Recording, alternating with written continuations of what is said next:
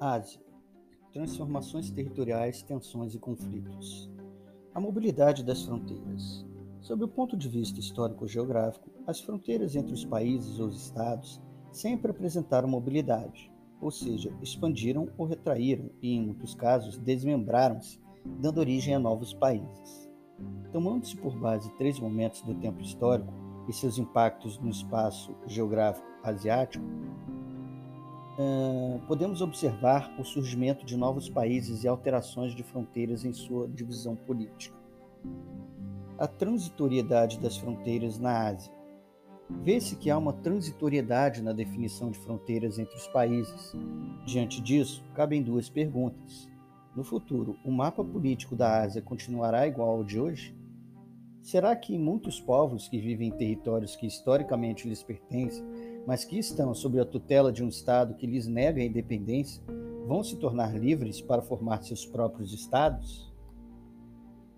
Quanto à primeira pergunta, provavelmente o mapa político da Ásia deverá apresentar alterações em um futuro próximo ou distante. E quanto à segunda, é possível que novos estados surjam, pois existem movimentos ou mobilizações de povos, tibetanos e uigures na China, curdos na Turquia, Síria, Iraque e Irã, tamês no Sri Lanka, além de outros, em busca da formação de seus próprios países. Ásia: tensões, conflitos e intolerância.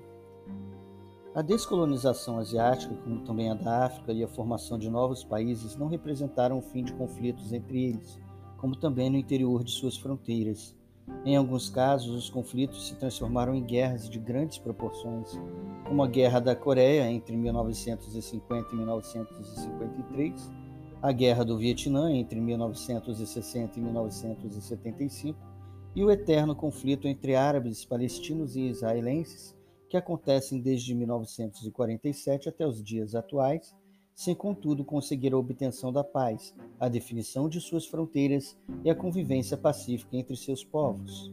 Mas além de guerras, persistem os conflitos motivados por interesses econômicos, questões religiosas e preconceitos étnicos ou culturais que impedem a convivência pacífica entre os povos. O anseio pelo controle econômico e político sempre foi uma constante na vida de muitos governantes em aliança estreita com as elites locais que, ao mesmo tempo que se beneficiam do poder, dão-lhes a sustentabilidade política. É esse um dos componentes da guerra civil na Síria, iniciada em 2011 e que até 2018, quando ainda se encontrava em curso, já havia causado cerca de 500 mil mortes e mais de 6,5 milhões de refugiados. A intolerância gera conflitos. Cumpre ressaltar que, em muitas sociedades, as pessoas são vítimas de racismo, do preconceito e da segregação o que dificulta o convívio harmônico. Muitos grupos sociais ainda apresentam resistência em conviver com as diferenças. Não entendem que a humanidade é biologicamente quanto à aparência física e culturalmente diversa. A diversidade não representa desigualdade entre os povos ou entre as etnias. Ao contrário, representa riqueza. Após tantos anos de ações desrespeitosas e agressivas para com o outro e para com grupos sociais, grande parte das pessoas continua intolerante. Não compreendemos ainda que é na diversidade ou na diferença que está a unidade da humanidade. No entanto, há discriminação religiosa, étnica, de classe social, de nível de instrução e outras que impedem ou dificultam a convivência pacífica entre grupos sociais no mundo. A intolerância na Ásia. Alguns exemplos. Na Ásia, os exemplos de intolerância se multiplicam. Para citar apenas alguns, Assim como não existe apenas uma única religião cristã, também não podemos falar de uma única religião islâmica, pois esta se divide em várias correntes, entre elas a sunita e a xiita, que passam por muitos episódios de confronto, principalmente em países do Oriente Médio. Os Sikhs, minoria étnico-religiosa no noroeste da, da Índia, estados de Punjab, e indianos, os Rohingyas, grupo étnico que professa o islamismo e habita o oeste de Myanmar, antiga Birmânia, perseguidos por traficantes do budismo nesse país, praticantes, né, praticantes do budismo nesse país. Os uigures e tibetanos, respectivamente, habitantes do oeste e sudoeste da China, reprimidos e subordinados pelo governo chinês, que é ocupado pela maioria étnica Han. Além disso, cabe ressaltar acontecimentos recentes provocados por grupos terroristas que se autodenominam islâmicos. Equivocadamente, muitas vezes, esse terrorismo é confundido com o, o fundamentalismo islâmico. Fundamentalismo islâmico, corrente do islamismo, que defende os valores tradicionais dessa religião e prega a adoção do Corão, seu livro sagrado, como base da constituição do Estado e da organização de diversos aspectos da vida em sociedade. O terrorismo deve ser entendido como um meio pelo qual grupos é, político-religiosos radicais tentam impor sua vontade por meio de práticas violentas ou atentados que têm causado milhares de mortes no Afeganistão, no Paquistão, no Iraque, na Indonésia e também nos Estados Unidos, na França, na Alemanha, na Espanha e no Reino Unido, além de outros países.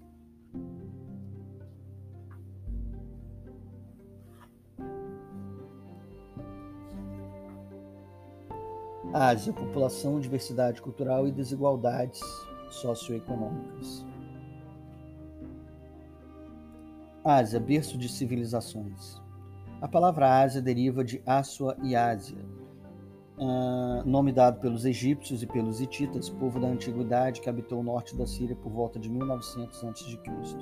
A costa ocidental e as regiões meridionais da Ásia Menor, área hoje chamada de Turquia. Admite-se que também uh, a palavra derive de línguas semíticas, significando lugar onde nasce o sol. A história da humanidade tem profundas raízes no continente asiático. Foi lá que teve início o cultivo de plantas, agricultura, a domesticação de animais, criação e o emprego de metais como cobre, bronze e ferro, metalurgia para a fabricação de vários utensílios. Grandes civilizações se desenvolveram no continente asiático, como a chinesa, a hindu e a mesopotâmica.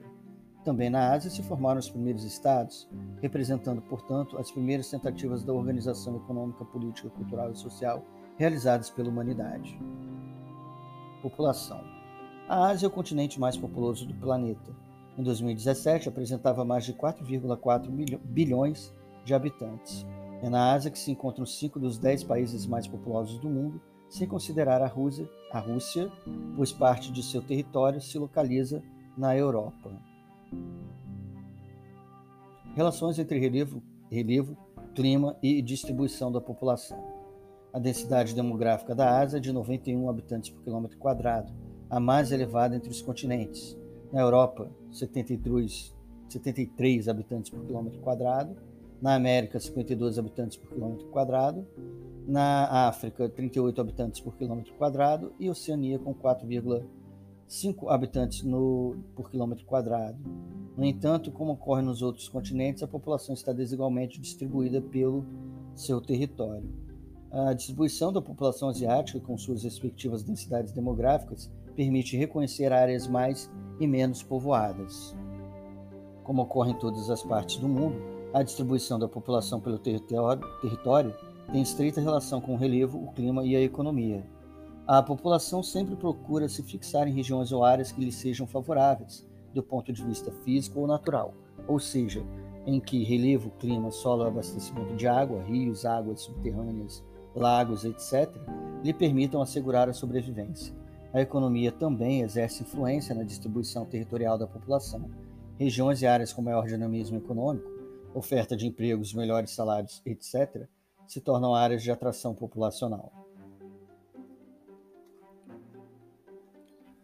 Uh, os maiores, as maiores concentrações de população ocorrem nas planícies formadas ou cortadas por rios importantes e que possuem climas favoráveis à fixação humana, climas tropical, equatorial e subtropical.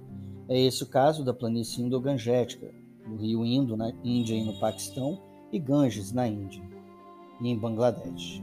Da planície mesopotâmica, nos rios Tigres e Eufrates, no Iraque, da planície do Mekong, no rio Mekong, no Vietnã, Camboja e Laos, e da planície da China, no rio, no rio Yangtze-Kiang, o azul, e o baixo curso do Huanghe, que é o rio amarelo, e ainda das planícies do centro-sul do arquipélago japonês e das ilhas de Sumatra, Sumatra e Java, na Indonésia, além de outras. Em contrapartida, existem grandes vazios populacionais, áreas pouco povoadas e desabitadas. Para saber as razões, é, você pode observar o mapa da figura 23 e encontrar respostas dos mapas nas figuras 3 e 5. é perceptível que o relevo e o clima vão dificultar e restringir a ocupação humana assim que você observar esses mapas. Diversidade cultural. A Ásia destaca-se pela grande diversidade étnica, linguística e religiosa. Entre os vários povos que habitam o continente, o mongólico é o mais numeroso, encontrado nas porções central, oriental e do norte. Na China, as três línguas mais faladas, mandarim, wu e cantonês, são escritas da mesma maneira, mas oralmente são muito diferentes. Na Índia há também um mosaico de línguas.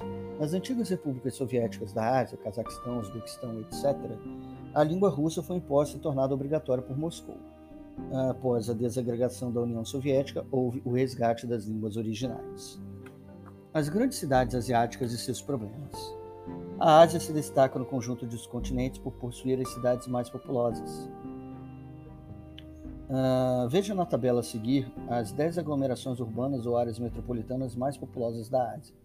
A área metropolitana é aqui entendida como área urbana contínua de várias cidades que estatisticamente pode ser considerada como um só mercado de trabalho. Tóquio e Yokohama, no Japão, tem 38 milhões e 50 mil habitantes. Jakarta, na Indonésia, 32 milhões e 275 mil habitantes. Delhi, na Índia, 27 milhões e 280 mil habitantes. Manila, nas Filipinas, 24 milhões e 650 habitantes, 50 mil habitantes. Uh, Seul, Incheon, na Coreia do Sul, 24 milhões e 210 mil habitantes. Xangai, na China, 24 milhões e 115 mil habitantes. Mumbai, na Índia, 23 milhões e 265 mil habitantes. Beijing, na China, 21 milhões e 250 mil habitantes. Guangzhou, Foshan, na China, 19 milhões e 965 mil habitantes. E Dhaka, em Bangladesh, 17 milhões e 425 mil habitantes. Grande parte das cidades asiáticas, como muitas outras em todo o mundo, apresenta diversos problemas urbanos de maior ou menor gravidade. A megalópole Tóquio Yokohama, no Japão, a área metropolitana de Seul Incheon, na Coreia do Sul, as de Xangai e Beijing, na China, além de outras, enfrentam problemas graves de poluição atmosférica causada pela enorme frota de veículos automotivos em circulação. Já nas outras cidades listadas, os problemas se avolumam: insuficiência de redes de abastecimento de água, de tratamento de esgoto sanitário, de coleta e destinação adequada de lixo, de transporte urbano, além da profusão de moradias precárias. Nas cidades de Beijing e Xangai, o governo chinês adotou medidas para conter o crescimento populacional decorrente do êxodo rural por meio da expulsão de imigrantes, levando em conta não somente o problema habitacional, mas também a questão do abastecimento de água, considerando que as fontes se, se mostram insuficientes para atender a todos. Outro fato grave vem ocorrendo em Xangai. Trata-se da subsidência do solo em decorrência da construção de arranha-céus construídos em um sítio urbano de solo instável de planície, estável de planície e de planície, associado à intensa exploração de água subterrânea para abastecer seus habitantes, o que constitui um exemplo da pressão realizada sobre o meio ambiente físico natural ao lado de muitos outros: desmatamento, erosão do solo, poluição do ar e das águas. Desigualdades econômicas ocorrem também nas cidades asiáticas. A análise das taxas de mortalidade infantil é um bom indicativo das condições socioeconômicas dos países. É, tem um mapa na página 168 né, que mostra as taxas de mortalidade na infância entre 2015 e 2020 lá na Ásia. E alguns países aí têm taxas de mortalidade ali acima de 10 por mil habitantes né, 10 por mil nascidos vivos, no caso, que é uma taxa muito alta.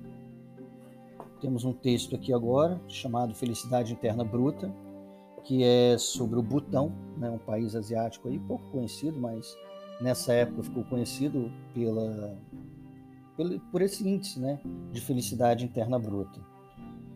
O Butão, país localizado na cordilheira do Himalaia entre a Índia e a China, ficou conhecido mundialmente pela criação do Índice de Felicidade Interna Bruta, FIB, uma medida que avalia a felicidade dos habitantes a cada dois anos. A FIB importa tanto ou mais para o governo butanês do que o próprio Produto Interno Bruto, que mede a produção anual de riquezas. O termo foi criado pelo rei Jigme Singye Wangchuk em 1972, em resposta às críticas que afirmavam que a economia do país crescia miseravelmente. A criação da FIB assinalou o seu compromisso de construir uma economia adaptada à cultura do país baseada nos valores espirituais budistas. Enquanto os modelos tradicionais de desenvolvimento têm como objetivo primordial o crescimento econômico, o conceito da FIB baseia-se no princípio de que o verdadeiro desenvolvimento de uma sociedade humana surge quando o desenvolvimento espiritual e o desenvolvimento material são simultâneos, complementando-se e reforçando-se mutuamente. Os pilares da FIB. A FIB tem como pilares a promoção de um desenvolvimento socioeconômico sustentável e igualitário, a preservação e promoção dos valores culturais e a conservação do meio ambiente natural estabelecimento de uma boa governança. O que se pode tirar desse exemplo do Butão é que, para o desenvolvimento sustentável realmente acontecer por completo, deve-se uh, atentar para as necessidades da sociedade, reduzindo os impactos sobre o meio ambiente ocasionado, ocasionados pela busca de um lucro imediato, pois isso acarretará problemas no futuro, impactando diretamente a sociedade. Com esses quatro pilares como base, o Butão conseguiu sair da situação de pobreza extrema sem explorar seus recursos naturais. Seus índices de analfabetismo e de mortalidade infantil tiveram uma considerável queda aumentou a procura por turismo na região e tudo isso trouxe um positivo impacto na economia. Isso faz, nos faz questionar sobre como estamos conduzindo o nosso desenvolvimento e nos alerta mais uma vez a repensá-lo.